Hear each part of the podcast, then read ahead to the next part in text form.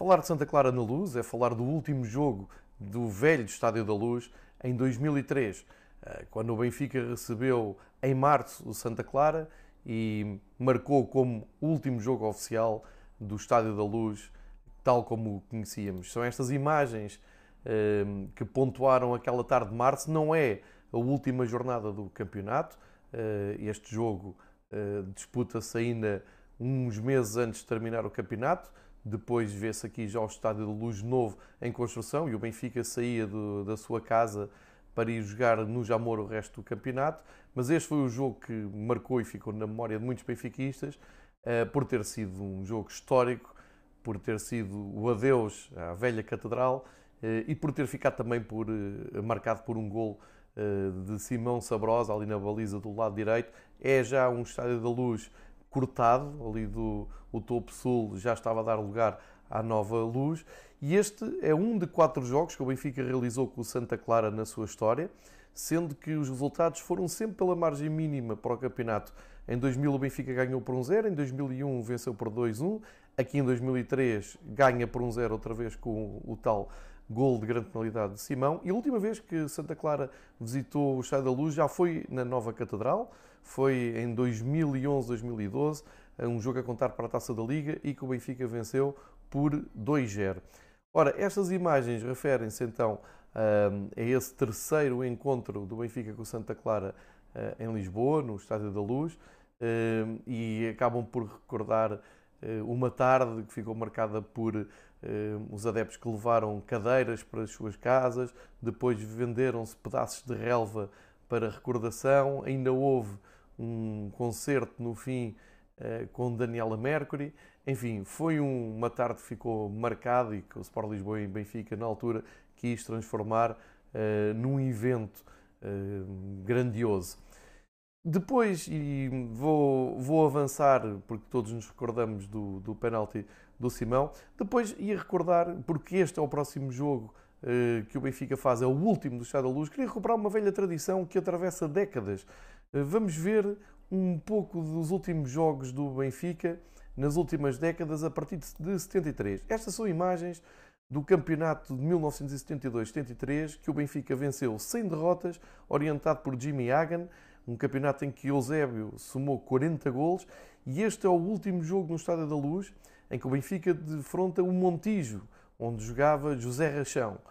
Este Benfica de Jimmy Hagan já festejava o título nesta tarde, perante a festa dos adeptos benfiquistas que se deslocaram ao Estádio da Luz e,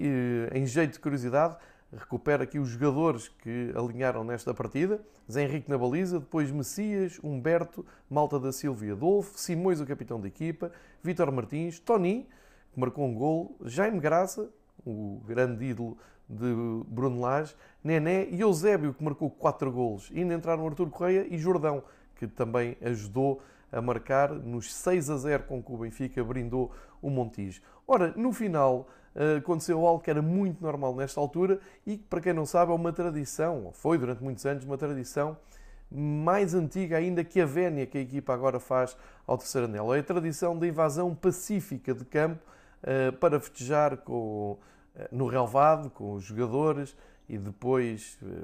entre adeptos em pleno relevado do Estádio da Luz. Isto estamos a falar em 1973, recordar que o Benfica só teve dois empates neste ano, marcou 101 golos, acabando com uma diferença positiva de 88, num grande, numa grande época do Sport Lisboa e Benfica. E como se vê, a invasão de campo era perfeitamente pacífica, as pessoas ficavam depois a festejar dentro de campo um, em jeito de, de festa no, no final, e isto foi algo que aconteceu eh, também em 83, 10 anos depois, no último jogo do campeonato na Luz, de uma grande época também, desta vez da primeira passagem de Sven Goran Eriksson, no seu primeiro campeonato pelo Benfica, culminou neste derby com o Sporting. Aqui o Benfica já era campeão, já tinha vencido em Portimão e já tinha selado o título. De qualquer maneira, o Benfica levou muito a sério este derby. Eh, Eriksson escalou o seu melhor 11 uh, eh, num estádio da luz completamente cheio. Eh, e tivemos um derby muito interessante com essas imagens captadas por trás de uma das balizas, umas imagens muito curiosas. Eh, na altura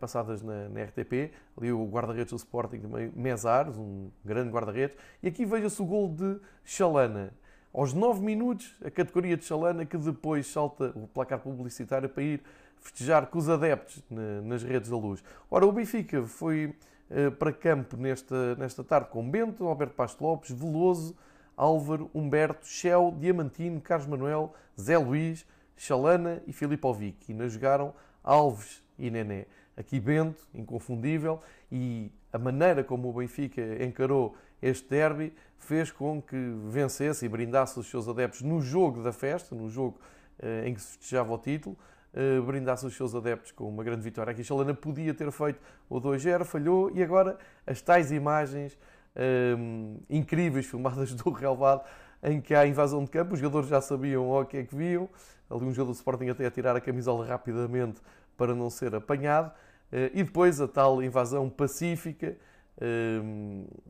criando ali o caos, e estava belíssimas fotografias uh, no dia a seguir, muitas bandeiras no, no relevado, o terceiro anel completamente cheio, que a polícia ainda a tentar controlar, e é uma festa que se repete depois na década de 90, e vamos ver imagens da época de 90, 91 também no Estádio da Luz, neste Benfica Beira-Mar, último jogo do Estádio da Luz, já que aqui na parte final da partida o Benfica venceu o Beira-Mar por 3-0 com golos de Magnussen e Rui Águas. É o ano em que o Benfica eh, celebra o título Uh, aqui, quando vai terminar o jogo, aqui vê-se Mats Magnussen tinha entrado e feito um gol, vai para cumprimentar o seu oponente, mas de repente dá conta que terminou o jogo e vão os jogadores a correr para os balneários uh, para evitar esta imagem incrível dos seis que, como se vê, atravessou uh, pelo menos três décadas, como se vê aqui neste, neste vídeo. Um, recordar que este Benfica foi campeão em 1990-91, no famoso jogo do Estádio das Antas, em que César Brito saltou do banco